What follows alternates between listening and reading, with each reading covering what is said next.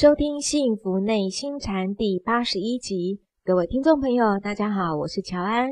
与我们一起在线上的是内心禅创办人，也是中岭山内心教育基金会董事长张庆祥张讲师。张讲师您好，乔安好，各位听众大家好。在节目的一开始啊，我们先来进行张讲师的解惑时间。在呃这个解惑的这个一开始，我透过两个时事来请教讲师一个问题哦，是这样，第一个。是在我们那个空军啊，有个雷虎小组，他们在空中训练的时候发生了擦撞的坠机意外哦。那这个不幸殉职的雷虎小组的庄姓飞官，其实在他这个飞机坠毁之前啊，他有足够的时间可以弹出逃生，因为塔台在当下时间就一直叫他赶快跳出来这样。但是呢，这位庄姓飞官为了要躲开下方这个稠密的住宅，他就特意的把这个飞机继续开往。到这个人烟比较稀少的农田上方，然后呢，再跟飞机一起重摔地面，然后身亡了。那因为他这样舍身救人的精神呢、也让这个当地的居民就说啊，他真的是真英雄哦。想请教讲师，在这个当下零点几秒，假设他做出来的决定是说，他真的听了塔台的指挥，他真的呃跳下来，然后保住了他自己的生命，但是又造成了人民财产的损失，那这样子大家会不会怪他？呃。这个当然，百姓如果受到损伤啊，嗯，那个交相指责，这种严重性也是可想而知的啦。是啊、哦，那这样的一个呃军人呐、啊，呃，可以说在这个危急的时刻能够做出舍己为人的举动啊，嗯，真是无愧于他的这个国家了啊，无愧于他的人民啊。嗯，那么刚刚提到说在。这么短的时间之内啊、哦，啊、呃，如何还能够做出这么英明的抉择啊？对啊，讲师，这是不是大小先后？对，这个就是一个大小先后的一种训练，是、哦、大小先后的一种意志。嗯，呃，不过基本上任何国家培养军人都是为了要保护他的人民啊。是，呃，所以这种中心思想如果落实的根本彻底的话，那么每一个人都应该。啊、呃，在必要的时刻可以牺牲自己呀、啊，啊，去成全他的国家，嗯、去成全他的国人呐、啊。是啊，这个就是一种这个舍己而成人的这种情怀呀、啊，可以说是非常了不起的啊。对，那讲师，我觉得这个很不容易。当然，如果是在军人这样子的一个培养训练之下，可以在零点几秒做这样的一个决定，呃，那表示这样的训练非常的成功。但是我们一般的人哦，如何在平常？可以大小先后，马上在立马中做到正确的抉择的这种能力，应该怎么培养呢？在一般的这个呃社会里面呢、哦，嗯，我们现在所关心的题材啊，是怎么样为自己挣得多少的利益呀、啊？对，呃，或者是你经营一个公司，你所关心的题材啊，是怎么样把人家给比下去，是让自己呢能够凸显出来，是对不对？是。啊、呃，让别人垮台，让自己能够永续经营，对，这完全是一种负向的一种思维。当然，很多人会说，那在这个啊、呃、社会上，你要立足，你必须如此。其实倒未必啦。我们做好自己分内的事，是那其他的成果呢，就交给这个社会上的人士来做抉择。是，哦、你白的心哦，不应该是把别人弄垮，然后自己站起来。因为更好的经营的心态，应该是说我怎么样把产品做好呢？让买的人、让吃的人、喝的人，哦更有益处、更安心，对不对？对。那这个人就不一样。对。如果你一个人经营事业，你只想到的就是钱，嗯、你只想到是怎么把别人弄倒，那你手段也真的很高明。那你也弄倒了很多人，你也真的很出类拔萃。是。然后你甚至做了很多亏心事，然后你真的赚了很多钱。是。可是我告诉你，你过了五十岁。到了六十岁，你脸歪嘴斜的，嗯，各位真的 是连气色、眼神都不一样。对，那个形态几乎跟丛林中的畜生已经没什么可以划分。对，如果你是一个胸怀磊落的人，你是一个成人成己的人，你做事情只想把自己本分做好，好，我战不过别人，我得不到别人的社会的青睐，那是我的责任嘛，那是我做的不够好嘛。他只要求自己，那么这样的人，他经营事业一辈子，他过了五十岁，他到了八十岁，他就一副慈眉善目的样子。各位，你不要觉得我这是开玩笑，你存什么心呢，就有什么样的相啊。对，这是一定的。一个狭隘的人，就一副狭隘的样子。是。你曾经看过这样很漂亮的人，谁见谁爱。过了十年啊，宛如另外 完全相反的人。我们不是说他苍老，你看那个老阿妈，嗯，老得很可爱。是。但是也有人老，老得很可憎，你没有觉得吗？是，是因为气质。气质来自哪里呢？心。心。因为你的存心一宽和，全身的气都宽和，气的直就宽和。是。你的心一拘逼，全身的气就拘逼。是，对不对？对，这个叫做气质。气质由哪里来呢？由存心呐、啊。存心啊，所以刚刚我们在谈说，怎么样训练这种心境。对，你平常就要怀着牺牲自己成就别人的心。各位，你要知道一件事情：一个飞官驾了飞机上去，真正战争开打的话，有去无回。诶就要有这样的一个。任何的飞行员都有这种要捐躯的准备。准备。对不对？那种豪情壮志，肯牺牲，他才肯走上这一条路。是，要去赚金钱，要去赚名望的人，他不会走上这条路。嗯哼，啊，所以坦白讲，当时要报说我要当飞行员，这个人本来内心里所存的意识，已经有比别人更高的爱国情怀，对，气质很好，并且他早就有。捐躯的准备是，那你不能想象说，我整个世界都是太平啊，都不用打仗啊。嗯、万一一打仗，你就要驾飞机出去呢？一出去五个人，只有两个人回来呢？是，不是这样吗？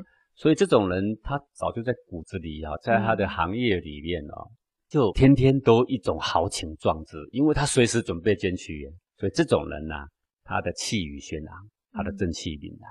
对，所以为什么《论语》里面啊，孔子说啊？礼人为美啊！礼人为美，礼人什么意思啊？那个礼就是环境，嗯，仁爱的人呐、啊，能够为人设想，能够舍己为人呐、啊。是说你所做的行业，你所交的朋友啊，你所说的话、做的事、你的举动，都要在仁这个字上面对人无亏啊。是怀着仁爱，什么叫仁爱？就是可以自己吃亏。可以去帮助别人，那这种成就别人的情怀，那么这个人怎么美啊？他的身心性命都美，他的心灵很美，长到很老，他慈眉善目，很美，一副英明睿智、慈眉善目的样子。嗯，他不必很漂亮，是。所以我们看老人没有在看漂亮的，对，都是在看气质的。是，你没有发现这个事情吗？是。哦，所以这个选行业很重要哦，啊、嗯，不要选了一个行业做那个假的油哦。对啊，啊，做的脸歪嘴斜的啊、嗯，实在是损失最多的呢，就是就是自己。像这样的一个这个军队里面的英魂，那么看起来吃亏了，看起来英年早逝了。是。呃，但是我相信呢，天道会补偿他。我相信他的收获呢，比我们还多。其实我们应该要对他呢，除了敬意，还要有更多的祝福。对，更多的祝福。嗯、呃，那我再反过来再请问讲师哦，那么与这个庄姓飞官擦撞的这个阳性飞官，他虽然已经是平安的着陆，但是他的内心一直在自责不已。呃，因为他没有办法接受这样同袍因为跟他擦撞就离去的事实。那么我也看到他在家属面前啊，当场也痛哭到这个整个身体瘫软。那我想请教讲师，呃，在对于这个阳性悲观，他内心的这个自责，我们是可以想见的。可是他应该如何从这个自责中走出来呢？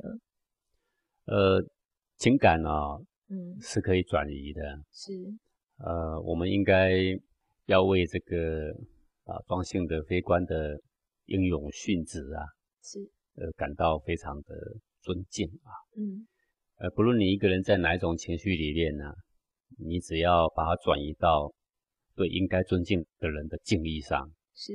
你的所有的情感都可以得到内敛，嗯，都可以得到收束。是，哦，那他之所以自责，原因是因为他跟他擦撞了，对，他觉得祸首呢是自己啦，嗯，呃，但其实呢不必过于这么自责啦，因为团队出去哈，偶有闪失啊，是啊，呃，这个也是极为难避免的事情啊。嗯，说得大一点，如果有一天真的哪个国家跟哪个国家开战了，那这些军人必须要出征。虽然没有错，出征，然后呢，必定有同袍少回来了嘛。是，当然我们会难过嘛，但是在难过之余，我们应该要为他们感到骄傲。是，哦，为什么呢？因为肯牺牲自己的生命去护全他的国家的人，那是多么的值得敬重，对不对？嗯。啊，当我们情感呢，把它转移到这个方向来的时候，属于啊那种遗憾啊、自责的成分呢，就会大幅的降低。是给他祝福。第二个问题呢，就是说有一对夫妻呀、他的老婆怀孕八个月，那这对夫妻呢就出去散步，再回到家里打开门以后，他这个先生都觉得家里面气氛怪怪的。诶，果真就有个小偷躲进他们的浴室里面。那这个何姓男子他就担心这个小偷会伤害他老婆啊，所以他就开始跟这个小偷扭打。然后呢，他就用之前学来的这个擒拿术哦，就制服了小偷。但是没想到。因为勒住这个小偷脖子勒太久，这个小偷就被屋主给勒死了。那么这个屋主呢，也就因为过失杀人就被抓进警察局了。然后呢，这个小偷的弟弟就为他这个哥哥抱不平啦，他就说：“诶，只不过去你家偷个东西，有必要把他勒死吗？”请问讲师，如果是您回到家，突然发现有歹徒躲在你家，你会怎么做呢？呃，这个叫做。正常状况之外的 啊的全变的状况是。啊，当然一个人在世上啊，应该要知书达理啊，见人要有礼貌啊，是啊，但是很显然不是用在这个时候，对啊，这个时候是异于常态，这也是需要教育的啊。嗯，那么小偷在你的家里呢？那当然要很多情况，他如果顾虑到他的妻儿的安全，对，像呃这位屋主就把小偷给制服了，对不对？是，怕他万一有什么举动，万一伤到他的太太，对呀、啊，那怎么办？好，那把他制服这一点则是应该的。嗯，制服之后我们就交给警察嘛，对不对？是。那据我所知，他这个之所以发生这个意外，是因为以前这是一个军人呢、啊，海军陆战队的啊，各位你知道海军陆战队就是很剽悍呐，哈。是。结果呢，他也是紧张啦，嗯，不是故意杀人呐，绝对不是故意。啊，对，然后呢，就猛把他勒紧嘛，那没想到说那个力气是很大的哈，因为他也没有杀过人，也不知道什么力气会杀了人呐、啊，所以就把他给勒死了。那这种叫做不得已呀、啊，不得已，对，他不是故意，嗯，好，他要知道的话，他会放松一点，是对。那他所学到的这个擒拿，他目前所记住的呢，剩下是几项，因为已经退伍也。很久了，对，它那是一个反射动作，对，是一种无心之过，那也是一种正当的防卫，是。啊、呃，那所不幸的就是说，这个小偷呢被勒死了，嗯，那人世间常常有这样的事情啊，也许你所做的事情是对的，也许你原意本来不是什么坏的。但是他那个结果呢，却造成了伤害，对不对？对，不是常常人世间有这种事情吗？嗯，这个就就是运啊，这个也叫做命啊。好，好，那命运有的时候是呃顺顺的，但是有时候却与你的想法完全相左的。是啊，像这样的话，不就是一个噩耗来临了吗？对。好，我觉得这个事情就是交给法官了。交给法官。对，交给法官。那法官对于这样没有恶意去杀人的人，但我们不能说他没有过错，哈、哦，嗯，有过错是没错的，但是他是出于一种适当的防卫，是，啊、呃，所以纵使有罪，那我想法官也不至于判得太重，是，那你总不能说杀了人，然后呢竟然没罪，对不对？嗯，好、哦，虽然这个杀的是小偷，但是终究是大小先后的比例的问题啦。一个人当小偷，然后挨打呢，也就挨打了；然后呢，挨揍也挨揍了，对不对？被抓也被抓了，对不对？哈。但是把他弄死呢，如果这个手段上呢，在家属的想法就会有点过于残忍了。但是我们知道的是，他并不是故意。那这一点的厘清呢，需要交给法官，该怎样办就怎样办。嗯，好。我们换一个角度来说了啊，就是说，这个人当小偷到你家里来偷东西，是。然后呢，你跟他扭打成一团，最后呢，这个小偷呢挣脱了跑了啊，嗯，跑了，然后你呢，这个从厨房里抓了一把刀追出去，然后跑跑跑，小偷刚好又跑出你，是，然后被你追上了，然后你捅他两刀。好，各位，如果我们以我现在所举的这个例子来相比的话，那后者虽然没有把对方杀死，但是这一个人的犯罪的意图已经明显了。嗯，为什么？追出去了。各位，你是为了自卫。是。但这个人已经跑了，是跑了是不是？我们如果追上他，顶多再把他制服也就够了。而你捅他两刀，那这个是有杀人的意图。嗯哼。那我们比起来，各位，小偷偷东西是错的，对，用刀杀人是错的。但这两个比起来，哪一个错比较大？用刀。好，那用刀杀人错就比较大了哦。是。各位对不对？对。好，那这种情况之下，啊，小偷判的罪反而轻，他杀人的罪反而大。而这个就是所谓的大小先后的问题呀、啊。各位，我们处罚一个人，要不要适当的比例呀、啊？是。要啊，你一定要按照适当的比例，是多大的错，然后我们给予多大的处罚。嗯。好，像以前也曾经发生过这样的例子啊，小孩子偷东西，结果呢被他的父亲呢狠狠给虐死啊，有吗？嗯。小孩子偷东西。本来是个错，但是这个错比大人偷东西本来就还小，是因为他不懂事。是，你是一个大人，你知道事情，你知道小孩骨质很嫩，你竟然把他给打到全身骨节，都已经断了，人也被打死了。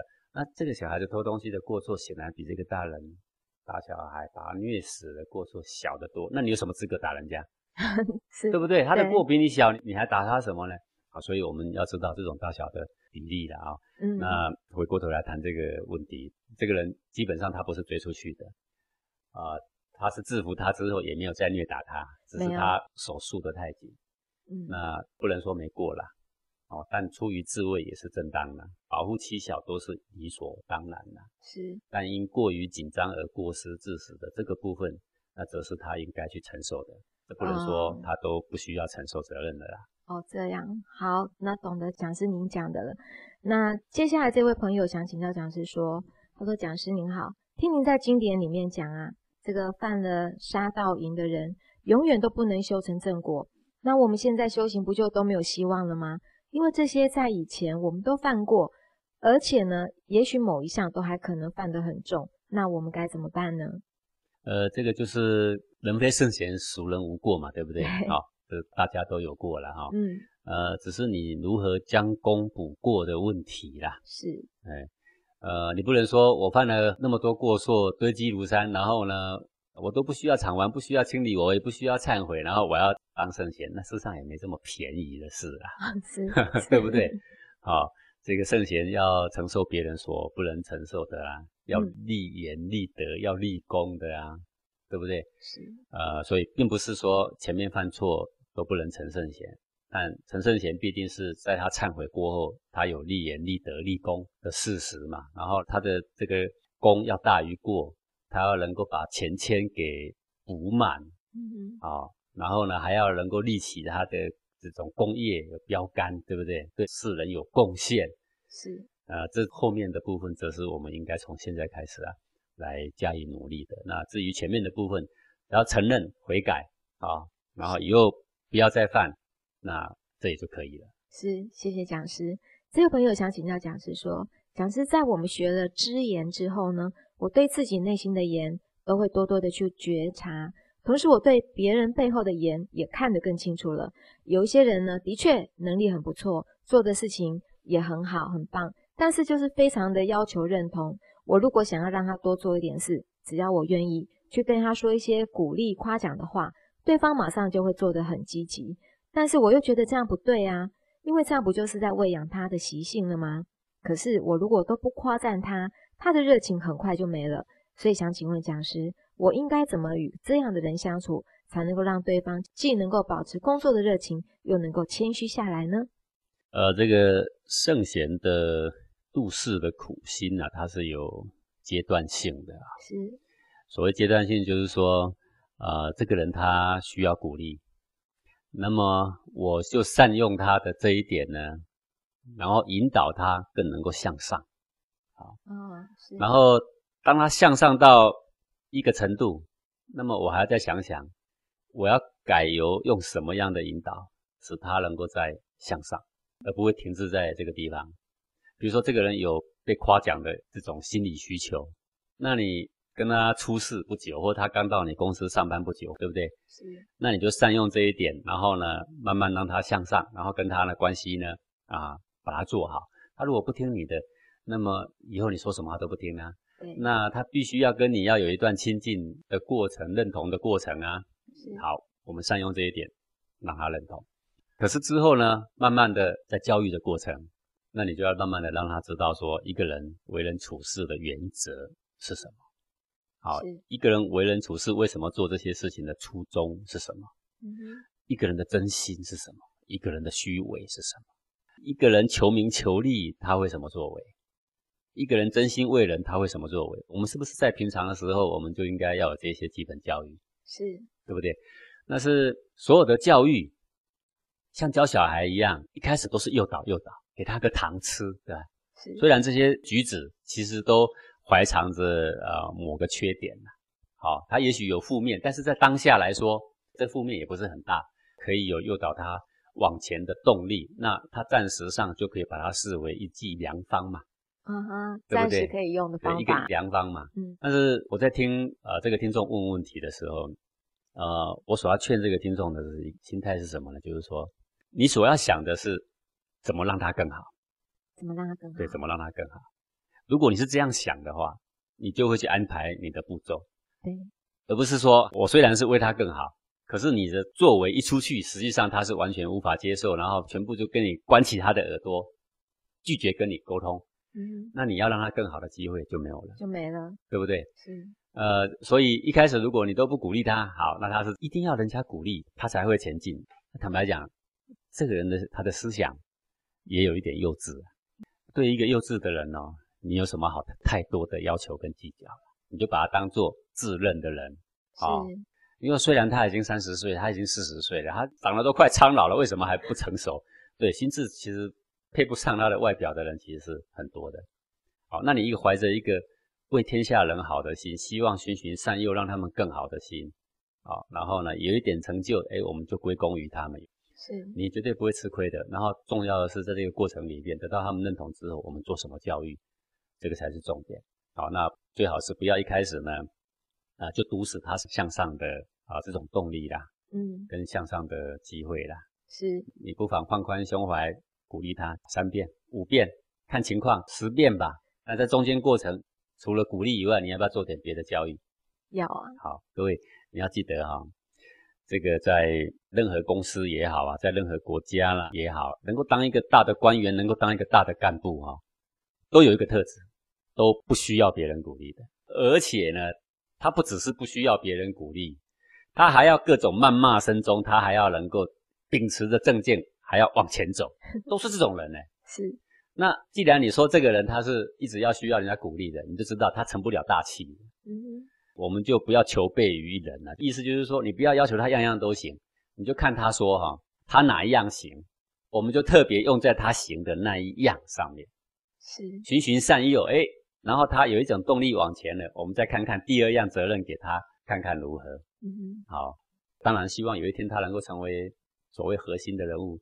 但是核心的人物都是要自己能够挑起担子的啊，核心的人物呢是要放弃自己的荣辱去关心别人的呀，对不对？是。好，那种人呢是需要慢慢慢慢培养而来的。对，就是我们对小树苗要循循善诱，对我们周边的朋友也是要循循善诱。谢谢讲师的解惑。那这位朋友想请教讲师说，呃，时常听到别人讲一句话叫“水清则无鱼”，似乎有很多的事情好像是不需要这么清楚明白的。所以有很多的人就会用这一句话来作为一个理由去应对事情，比如一些不清不楚的情感关系啦，或者是比如对一些事情的真相啦，比如对一些做法的对错等等。所以我就很疑惑，到底这句话真正的意思是什么呢？那么大家都运用这句话可以吗？还有，请问讲师，到底有什么是必须清楚明白的，而又有什么是可以装糊涂的呢？请讲师解惑。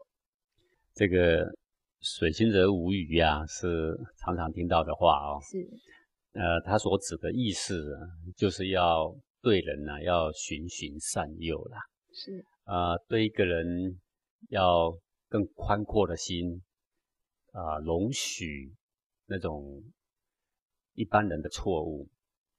那当你容许他的时候，得到认同之后呢，然后慢慢慢慢把他诱导向善。这个跟我们刚刚上一题所讲的，嗯，这个话题呢。其实同样的意思，对。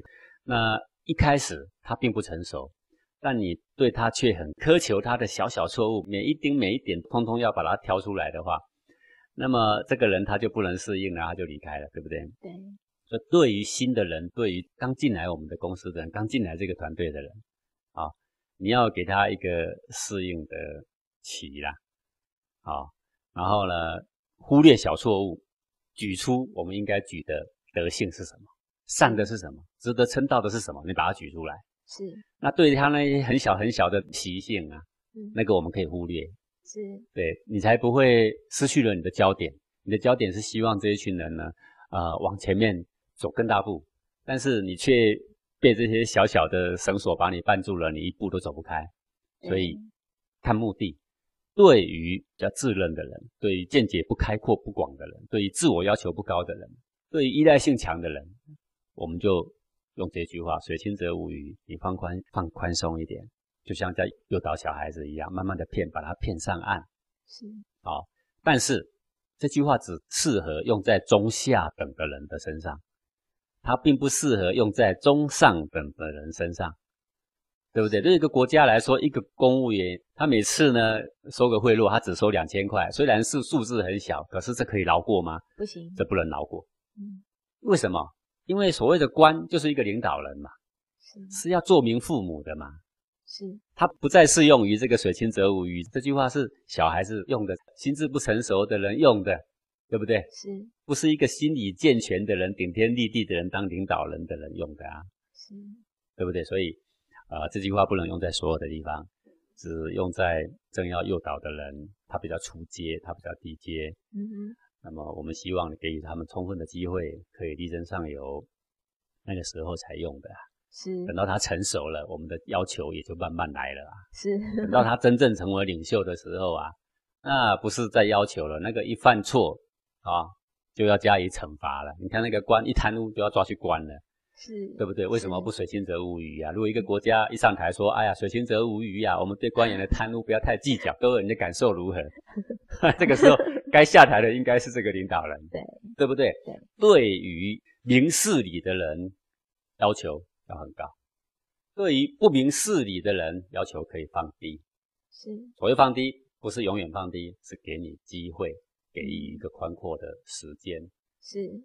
当他的观念慢慢的成长的时候，好，那我们的要求呢，就可以再进一阶。啊，这个就是之所以讲这句话，是圣贤度世的苦心呐、啊。嗯。啊，不希望在啊这些还很稚嫩的心灵都还没有一点点准备，也没有给他一点转换的时间，然后就把言行用在他们的身上，严厉的谴责用在他们的身上。这个呢，就是手段有一点太苛虐了一点，是、啊、是一种古圣先贤的仁厚的情怀啊，才会产生这个话。但这个话并不是叫你要来不明事理啊，实际上用这句话的人要非常明事理才用得来啦。啊，懂了，感谢讲师的解惑，也欢迎各位听众朋友来信提问或者来与我们分享您的心得。我们就先进一段广告，待会回来喽。妈妈，你在干什么呀？我在听幸福内心禅张讲师讲课呢。妈，你什么时候也带我去见见张讲师吧？哦，你为什么想见张讲师呀？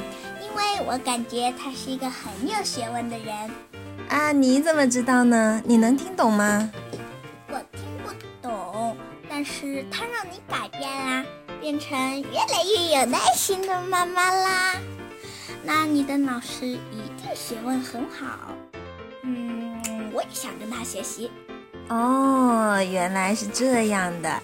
嗯、呃，你怎么只区分学问好还是不好呀？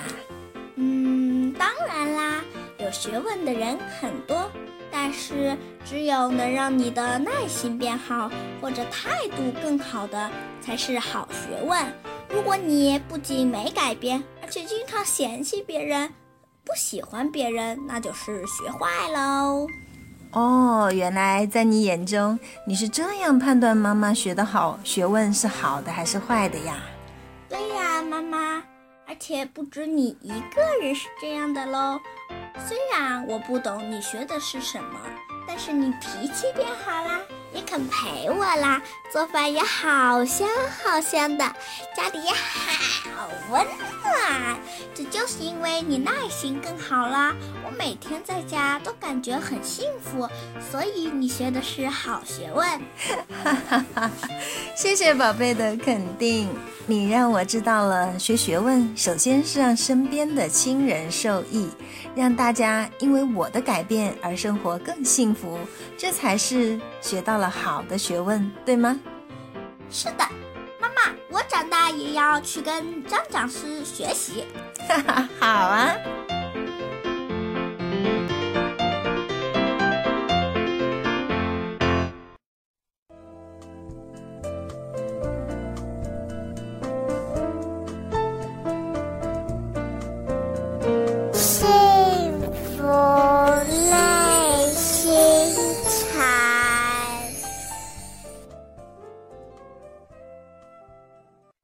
回到幸福内心禅。在这一节的节目一开始呢，我们要进行的单元是公案。不知道讲师您今天要为我们讲怎么样的一个小故事？好，今天我准备的公案呢是这个啊金陵的一个玄泽禅师啊啊，那么他呢参礼这个清风的传储禅师啊，那么有一段对答颇耐人寻味。是这个。玄泽禅师礼敬这个传储禅师的时候啊，然后他就问到说啊，说如何是学人自己的意思，就是说如何是我的本来面目啊？到底我修行是要学什么？每个人都说要照见自己，要反观自己，到底自己是什么？他说如何是学人自己啊？然后这个传储禅师啊。他就说：“丙丁童子来求火。”好，各位听到这句话，先不要头晕哈。其实它很浅啊，我解释一下。他说：“丙丁童子来求火。丙丁什么？甲乙丙丁的丙丁啊。丙丁。对对对，甲乙属木，丙丁属火。好，丙丁童子就是属火的童子来求火。他说：你本身是火，你还来求火啊？啊，这个啊、呃，有句话说。”骑着驴，然后又觅驴呀，有没有？骑着驴来找驴，对对对，或者头上安头啦，是呃，或者是说背着老娘找母亲呐，有没有？好，在这个禅宗的公案里面，常常有这些话出现了，就丙丁童子来求火啊。那么这个玄泽禅师一听啊，觉得有道理。然后呢，他说：“哦，我已经了解这个道理了。这个道理就是背着老娘找母亲，就是呢自己已经是佛，还来求佛啊，这样的意思。他觉得对这句话呢已经有所体会啦。那我想要体会这句话也不是什么难的事情了，各位对不对？哦，你我现在也能体会嘛，对不对？啊，但是你我现在开悟了没？没有，没嘛，哈，对不对？好，那过了很久很久了，这个玄泽禅师到处去参访了。”哦，总共参访了四五十个这个禅师啦，各山头啊都去跑啊。那他总是心里有一个想法嘛，丙丁童子来求佛，他说我就是佛啊，我何必再求佛呢？我本身就是佛，他就以为他开悟了。那后来呢，到已经几十年后了，参谒这个法眼禅师啊，好，那法眼禅师呢就问他说：“你什么地方来呀？”玄泽禅师说：“我从清风传础禅师那里来。”好，那法眼禅师就问他说：“你在清风那里，你有体会到什么样的言说章句吗？”啊，说来听听。那于是乎呢，这个玄泽禅师呢，就把跟这个清风传础禅师之间的对答，就是丙丁童子来求火这一段啊。他认为他的开悟啊，讲给了法眼禅师听，说我听到我师父讲丙丁童子来，终于开悟了。为什么呢？因为我就是佛嘛。嗯哼。人人本具佛性，谁不知道自己是佛嘛？对不对？然后法眼禅师呢，就问这个玄泽说：“那么你如何体会丙丁童子来求火这句话呢？”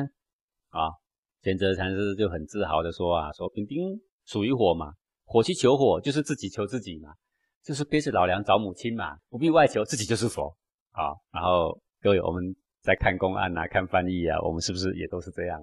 然后法眼禅师一听啊，就哈哈大笑起来啊！啊，他说啊，你原来体会错了啊！我还以为你开悟了呢，我几乎放过了你这个错误，原来你还没有体会呀！啊，这个法眼禅师就跟这个玄奘说：“你这样的理解啊，又怎能开悟啊？”他说：“啊，我就是佛，这样还不开悟嘛？我已经开悟，我是佛了。我告诉你呢，你还没上山之前呢、啊，人家社会上的众生也都知道他自己是佛啦，不是吗？是。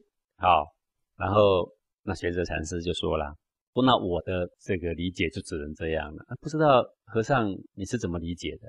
好，法眼禅师就说：那不然这样，你问我。”我来回答你，好，那玄奘禅师又重复问一遍嘛，啊，他就问说，如何是学人自己？对吗？他上次问这个清风的传础禅师，不是这样问的吗？是，你说我如何是我本来面目？好像说修行就是找自己，到底是什么自己？怎么找？啊，然后法眼禅师就回答说，丙丁童子来求火。哎，各位，这句跟传础禅师有什么不一样？传础禅师他回答也是说，丙丁童子来求火，一样。那法眼禅师的回答也是说，丙丁童子来求火，完全一样，没有不一样。好，那禅宗公案就写到这里了。玄奘禅师一听，言下顿悟啊，啊 哇，又顿悟了。好，那这个禅机就在这儿啦，就说同样一句话，那么为什么传础禅师说的时候他没有开悟？对，那为什么法眼禅师在这时候说完全一样的话，他开悟，他就开悟了。那他到底是体悟到了什么？哪儿不一样？好，是好，要紧讲这个我们讲，因为我真的悟不透。反正 大家看到这里就悟傻傻了啊，对，头 脑雾煞煞，长茧了，到底是怎么回事？不是一样的吗？他在这里一听就开悟啊，好，这是什么原因？各位。开悟没那么难，开悟就是找到自己的自心。各位悟什么解？无心，对不对？这么简单。那么前面呢，清风传楚禅师说丙丁童子来求火的时候，这个玄哲呢，他就在想怎么解这句话。哦，丙丁甲乙是木，哦，丙丁是火，火呢来求火，那就是自己找自己，这个叫做逻辑解释。他就在脑袋里面想怎么去安排这个逻辑。如果要安排这个逻辑的话，每个人都开悟了，你知道吗？嗯、人不应该做坏事，不是大家都知道的吗？是。人应该行功立德，不是大家都知道吗？说人不应该嫉妒，大家也知道。人说应该慈悲，要原谅别人，大家也都知道吧？动脑袋在讲，动脑袋在讲，谁做得来？对不对？对。好，这是没有用。那么这个玄奘被法眼禅师羞辱了一顿，他一直自以为很有所得。各位，真的。修行修越久，带有这种我慢傲慢的人一大堆。修越久越傲慢啊，修了越久越要摆出一副像大师的样子，这种人越多。好，然后他既然是觉得说他有所得，结果呢，被法眼禅师哈哈大笑起来，说：“哈，我还以为你有什么体会呢，原来你呢体会是错误的。照你这样，哪里能够开悟呢？”好哦，他被数落的，他就有点义愤难平啊，有点尴尬，但是碍于。法眼的威严呐、啊，他也不敢作怒，他只好再往前说。那我的体会是这样，那不然和尚你怎么体会？他说啊，不然这样啊，你照问这个传础禅师的方式再问我一遍啊。如何是学人自己丙丁童子来求火？好，各位这个时候还没回答之前，玄奘还以为是什么高妙的回答呢。是，但是没想到跟我原来的师傅说的是一模一样。对不对？对，啊，我还以为谁的回答会比我师父高到哪里呢？对，他正在等，等着他怎么回答。一说出这一句的时候啊，忽然有一股怒火攻心攻上来啊！哦，是那个时候。对，就在这当下，不是听这句话开悟，而是我本来对他这句话应该有所期盼。是，你既然敢这样羞辱我，那你得说出跟我的师父谈的。什么不同？你更高明在哪里？就没有想到一说的时候是完全是一样。第一个是怒火攻心，你完全一样，你跟我再讲一遍干嘛？你这是在作弄我那刹那之间的情绪啊。第二个可能还有更复杂的心思，这复杂的心思就是说，哇，啊，娜你又说的一样。那我的理解就只能这样，几十年来我还以为开悟就是这样，你还说这样，那我又能够体会什么？你叫我再重复问一遍，你只是想羞辱我吗？还是想做什么？有没有？总之，他就是内心有涌动。对，内心啊，唰，一股气血哗涌上来。是。那一刹那，他开悟，他怎么开悟？因为这一团才叫火啦。是，是不是带着火的那一个人叫丙丁童子？你要问的是不是什么是你的心？各位，你问说什么是我自己？其实他问的就是我的心，心就是火，不是吗？嗯。各位，为什么心是火？你很生气的时候，你有没有发现一团火涌上来？有没有？怒火攻心。对，为什么叫怒火攻心呢？为什么不说怒水攻心呢？一团火，一团火，你很明白，一团火马上热起来，哐，从胸中涌起来。这一刹那，他看到了，哦，原来我师父的慈悲，师父用这句话。他知道这个残机之下，人的这种习性之下，在这时候会有这样的复杂的想法，而涌出了一股火，一股傲慢，一股怒意，有没有？好啊，涌上来的时候，他忽然看到，看到的很高兴、哦，原来是这个火，原来啊，我从头到尾没有听清楚传储禅师的话，丙丁童子就是那团火，火还求火吗？这个就是你的心，心平常的时候你看不到，心。必须在你的这个情绪一动的时候，才被你看到，对，对不对呀？是。所以以前有说，忽然骂他一声，然后啊，他开悟了；有忽然打他一巴掌，也开悟了；忽然踹他一脚，也开悟了；忽然泼一盆水，也开悟了。各位，这里是用激将法，言语的相激，一团怒火上来，你看你的心不动，你看不到。很多人修行啊，修了很久很久都没有情绪。我说这要开悟就很难了，就很难了。为什么？因为你很难跟你的心的真相见面。嗯。但我不表示说你情绪越多越好，我的意思是说，不论多还少，你要存着一副关照你的心的这种觉知，是好放在你的内心，在哪里？就在你的胸中，好，在胸中。为什么我们说胸怀磊落啊？是对不对？就是在这个两乳之正中，这就是丙丁童子的那一团的火。好所以公案就写到这里呀、啊。玄奘禅师一听，言下顿悟，哦，从此就跟在这个呃法眼禅师身旁啊，开始呢他的这个修行的生涯，在这边度众，这就是他的开悟的因缘呐。啊、呃，很多的禅宗公案的翻译啊，写的如何开悟啊，玄之又玄呐、啊。我说开悟绝对不会离开你的心，各位，请你一定要相信这个事情。觉悟到你的心，感觉到你的心，原来修行要从这里开始，这就是我们黄庭禅所说的黄庭，我们内心禅所说的内心，啊、哦，这个传储禅师所说的丙丁火啦，丙丁火，对，同一个东西，同一个感觉，同一个位置，啊、这，就是每一个人呢，啊、都有个内心的家，开悟呢，先要从找到你的内心的家作为。第一步是讲师，也就是说，在我们在看这些公案的故事的时候，其实用字面来看，其实我们都没有办法看到完整他是为什么开悟，我们看了没感觉，因为只是用眼睛、用脑袋在想。对啊，内行看门道，外行看热闹。看热闹。对啊，你千万不要从字里行间不断去逻辑解释哦，丙丁啊、嗯、怎样属火啦，哦，这个天一生水啦，地二生火啦，越扯越玄去了啦。啊、哦，嗯，然后说自己本来是佛啦，哦，然后越讲又越闲，然后不然就越讲又越高傲，是，这都是属于逻辑解释，嗯、对你的开悟一点用处都没有。啊、哦，这个我们内在的真我不动叫做性，一动叫做情。是，对，那一个人躲在森林里面，他都不动，那你看不到他。哎，虽然丛林这么多树挡着他，但是他在后面跑起来了，我们就看得到他，是。清楚明白。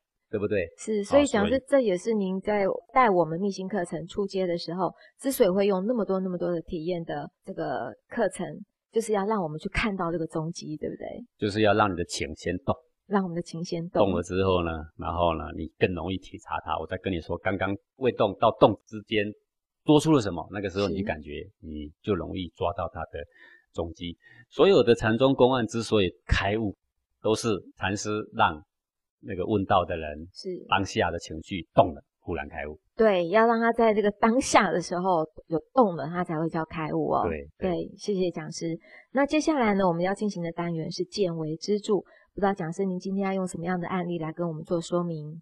好，这个见微知著呢，啊，我来讲最近呢看到的一个属于教育啊方面的一个题材的一个报道啊。是，麻烦讲师。那这个报道呢，是有关日本的家长啊，他为他们的小学生准备便当啊，都花尽了心思啊。那便当用这个食材啊，编成各种卡通的图案呐、啊，动物的图案呐、啊，有没有？一个个都是艺术作品。便当一打开，哇，好高兴啊，对不对？然后呢，就开始吃皮卡丘啦，哈，吃完皮豹啦。是，这是妈妈的爱心、啊。对，妈妈的爱心。就这个爱心呢，就大家一看，哎呀，真的是太可爱了，太有巧思。然后他的孩子吃的真的是太快乐了。是啊，然后后来大家就群起效尤嘛。后来这个事情呢，已经在日本来讲，已经变成非常普遍的现象了。那为什么要普遍呢？现在就是，如果你的妈妈不做这么可爱的便当的话，那他的小孩子吃饭的时候会自卑，会自卑，别、啊、人都那么漂亮，我都没有。对对对，这第一个。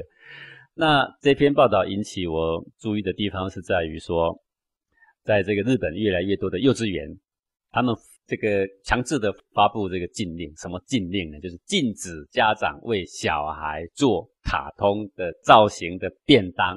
不准妈妈在做这样。不准，不准，便当就是便当，就是里面呢就是饭跟菜。为什么？你们不要花任何巧思为小孩做皮卡丘啦，做顽皮豹啦，哦，啊，不要做这些。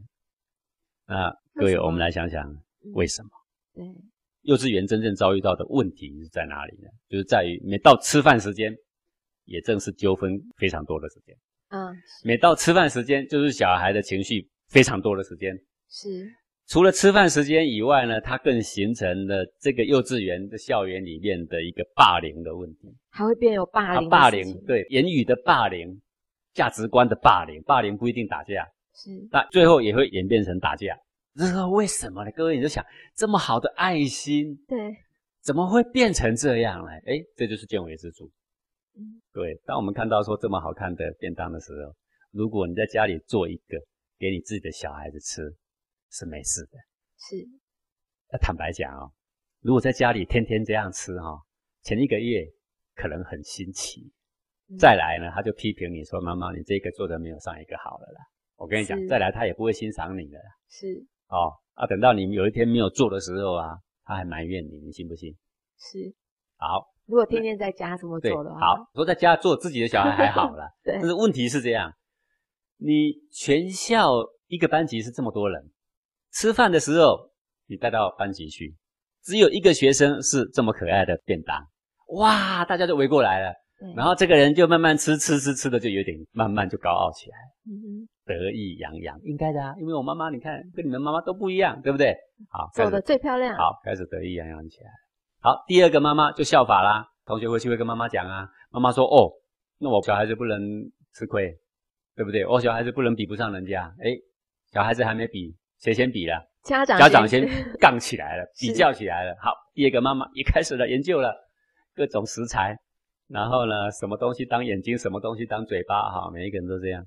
好，明天呢，有了十个家长做了可爱便当，十个学生带到学校。好，中午开饭时间到了，便当一打开，哇，然后呢，这边也有，那边也有。好，接下来会产生一个事情呢，就是他们会比谁的最好。会。啊，那个没有做成可爱造型的，默默的，有没有？含着泪水在旁边吃饭，觉得妈妈比较不爱我。对，我的妈妈不爱我，是，对不对？啊，那十个说妈妈很爱我，但是他们还要比较，说谁的妈妈最强，对不对？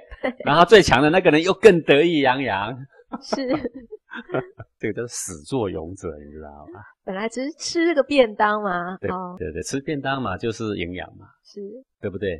好，那这个各种食材平均嘛，那后来又发现说，妈妈为了要创造这些造型，她已经。完全放弃那个饮食营养要怎么均衡的问题，为了就是去找专门的色泽越鲜艳的，嗯，是。对不对？忽略了营养，对，完全不考虑这个，因为什么？因为同学都杠起来了，我绝对不能输，是。哦，好，我一定要得第一名。妈妈也所以所以小孩的营养就又失衡了，对，而且吃掉太多的色素，本来一开始红色就用红萝卜嘛，是对不对？黑色就用一只黑米嘛。是哦啊，现在的话可能就要再加工嘛。是，后来经过调查，一个妈妈做一个便当要两个小时，两个小时做一个便当，辛苦的不是只有妈妈，还有小孩子。小孩子吃饭时间还没到之前，他们就在想啦，待会谁会第一名啊？对，对不对？好，然后学校又发现另外一个事情，什么事情呢？就是小孩子在抬便当的时候，难免便当会互相推挤碰撞，会摇晃。那碰撞的时候，本来里面做的一个很漂亮的 造型，有没有？脸歪嘴斜啦，都已经斜掉了。了然后便当一打开的时候，大家哈哈大笑啊、哦，哈哈大笑之后呢，然后那小孩就哭了，不吃了，回去拿便当甩给他的家长。嗯，各位严不严重？严重了。好，这个就是太过去强调你怎么吸引别人的注意力啊，呃，太过去强调那种竞争力，是之后的恶果就会变成这样。那么。我们做一件事情，也许是，呃，一开始的用意是很好的。我们常常会这样原谅自己，说我没有想到啊，其实我的用意是很好的啊。对，各位谁的用意不好？大家用意都很好，用意好不好已经不是重点，重点是说最后的结果好不好？嗯。你想想看，这是多么不平静的一所幼稚园。是，还没吃饭，所有的小孩子的心情七上八下，待会要怎么竞争？待会我要怎么把别人比下去？是，还有那些没有做造型的，不是更大多数吗？是啊，那一些人说，待会我要怎么过 吃饭这一关呢、啊？这么多人要笑我，我情何以堪？各位做一个事情要不要见微知著啊？要。以为我们这样做肯定是没错的。我们奉为金科玉律，在世界各大媒体上不断流传日本的便当。其实很多现在也有一些台湾的家长，他们也在效仿这一些。嗯、呃，是讲师，我们是不会想太远。其实就妈妈的一个心情，真的也只是想说做个造型，让小孩子看得很开心，吃得很开心。对对对，这是第一个妈妈。第一个，后来的妈妈就不是，是怎么样要让我的小孩争回面子？是。好，第三个妈妈就是怎么样把别人比下去？有没有？已经大人小孩都不再单纯。对。所以有时候我会很钦佩我们的古圣先贤呐，这些古圣先贤所提倡的东西啊，都是教你说怎么无我，怎么利益他人，是，怎么看清自己，怎么看重别人，对不对？是，怎么功成而弗居，攻城而身退，然后呢，与人为善，把功劳给别人，是。这个中华文化的博大精深，就在于这些精神跟别的这个蛮夷之邦是完全不一样。是，所有所有的这些没有礼仪教化的这些邦国，再怎么大，都在凸显自己。这就是现在我们所谓的个人主义。个人主义。对，那所有的痛苦的深渊，也都因为来自于这里。好，嗯，所以上次不是有一个很好的问题吗？一个小孩子，他的妈妈只要称赞别人，这个小孩子会哭诶。对。几个小孩在一起，不要说他妈妈，如果另外有一个人也一样在称赞别人，这个小孩也会哭诶。为什么？个人主义。我们强调的是你最好，你最棒。各位，这句话真的需要深思啊。是。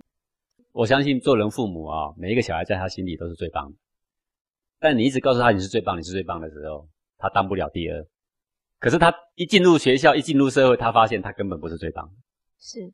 他的快乐。怎么快乐的起来？好，我们的小孩在家里要什么，我们给什么。我们不断的要供给他欢乐。我们好像小孩只要有欢乐的能力就可以了。嗯，各位家长现在不是这样吗？对。你有没有让你的小孩可以有悲伤的能力？你有没有让你的小孩可以有反省的能力？你有没有让你的小孩可以有约束自己的能力？你只注重你的小孩爱怎样做就怎样做，要顺着他的意思去做。到底对不对？哎，值得深思啊！一个小小便当给我们这么多醒思啊！各位，我们的教育是不是我们踏入了很多误区啊？是不是很多我们老祖宗本来就做对的东西，然后我们全盘否弃，然后我们新的东西又没有建立，然后把那个美国大佬的所有的制度，我们试图把它给移进来，然而它却不是最完美的。是，对，我们把自己原本好的先丢掉，然后再看一下自己，我什么都没有。然后赶快去报一个所谓的欧美最先进的东西，再把它报进来。对、哦，一包进来才发现原来这么多残缺。是。然后我的旧的已经被我摒弃了，嗯，老祖宗已经被我骂臭头了。各位，我想我们这一代对所谓的欧美先进曾经有很多幻想，但是看看现在世界的各国的乱象，我们不禁就要开始在想，到底我们何去何从吗？对，跟着他们继续走吗？当了他的跟屁虫吗？现在大家都知道说不行了。嗯，嗯好，就像这个，这个只是一个小小的案例啦。对，那讲是那如果正确的、比较有智慧的妈妈，当我的小朋友回来跟我讲说，我们班的那个每个小朋友他们的便当都非常的漂亮，那妈妈你要帮我做一个。有智慧的妈妈她应该要怎么说？在家里多摆几个给他看看，但是叫小孩坐下来，我告诉你，我不希望你带到学校的原因是什么？嗯哼，我不希望你跟人家比这些无谓的竞争。是，我希望呢，我们有祝福人的心。是。我希望我们能够看得到别人的好，是。好，呃，我们自己错锐埋风，是，我们有善德，我们让别人，我们看到别人便当说啊，你真的做得很好，是，对不对？嗯，他说啊，你妈妈没有做给你吃，说我妈妈偶尔啦，是，做的不好啦，是，但是你要知道，你妈妈其实做的很好，是，你妈妈也很认真的，她不是没有能力，她也示范过给你看，嗯，但是他要告诉你说，饮食真正的目的是什么？是。饮食应该如何平均它的营养？嗯，你叫你的小孩说你很淡定的，你怎么跟他们说？是，不要跟他们比，你先认同他们说真的，你妈妈很用心，也做得很好。是哦，当你妈妈的小孩真好。是，像我的妈妈呢，在家里偶尔做给我吃，嗯，哦，但她比较忙，她早上呢没有这样做，但是我觉得她帮我安排了这个营养啊，我觉得非常的好。是讲师听这样讲哦，我觉得那个心整个是开阔起来嘞。对，不要把小孩卷入这场战争。嗯、好，用用中国的这些老祖宗的智慧。对，哎，无我，功成而身退，与人而为善，己所不欲，勿施于人。是啊，等等的这些至理名言，是人生幸福的起点。对，对不对？为什么我们要抛弃这个幸福？跳入那个战争的深渊呢？嗯，这是是现代的教育到底是怎么了呢？是哦，深思啊，深思啊，深思啊，见微知著啊。对，还有太多太多西洋的教育学的错误啊。呃，我们有时候提起的时候，各位刚开始听觉得很不习惯啊。嗯。但是你仔细的、慢慢的深思啊，为什么社会这么浮动啊？不是有史以来最进步的年代吗？为什么如此的浮动啊？为什么小孩子如此不听话？不是最进步、教育最完备的年代，不是专家最多的年代吗？嗯、为什么小孩子有史以来最不听话？是。为什么宅男宅女有史以来最多？为什么跳楼轻生的有史以来最多？事实告诉我们，我们错得一塌糊涂。是。不是这样吗？是。讲师，您一连讲了好几个深思哦。我想，我们听众朋友，我们各位家长，真的我们要深思一下，要做个有智慧的家长。我们感谢讲师今天的空中讲授，也感谢各位听众朋友的收听。我们下星期同一时间空中见喽，拜拜。听说你的女朋友跑掉了？对，我再也不要想她了。我现在开始要好好开心的过日子。但我看你还是很无助的。我啊，我有告诉自己不要伤心，可是眼泪还是一直流下来。你的内心不听脑袋的指挥啊！我也想一直保持微笑，可是我就是笑不出来啊。因为你的内心不听脑袋的指挥啊！我跟你讲，我去逛街，我去散心，可是我怎么走到哪都是看见他的背影呢？啊！就你的内心不听脑袋的指挥啊！哦，你是在说什么啦？你干嘛一直打断我啊？我说，你伤心的位置又不在脑袋，你用想的哪里会有用呢？当然，你一直就会很难过啊！我都没办法呼吸了，你知道吗？你能不能讲点有用的东西啊？这、这、这就是用讲的没有用嘛？用讲没用，不然是要用笔的哟。啊，对，就是用笔的。你很有悟性呢。哎，你先放松一下，用手比出来，现在哪里最紧最难过？我都快死了，你还这样玩弄我呢？哦，我不是要玩弄你啦，真的，你先照着做做看。好啦，就比给你看这里嘛，胸口啊。对，所有人的伤心都在胸口发生，伤心不在那个女人身上，在你的胸口啦。诶，我觉得好一点呢，好奇怪哦。比较能呼吸的耶，不奇怪，找到根源就好解决了。因为伤心的不是你的脑袋，是你的内心。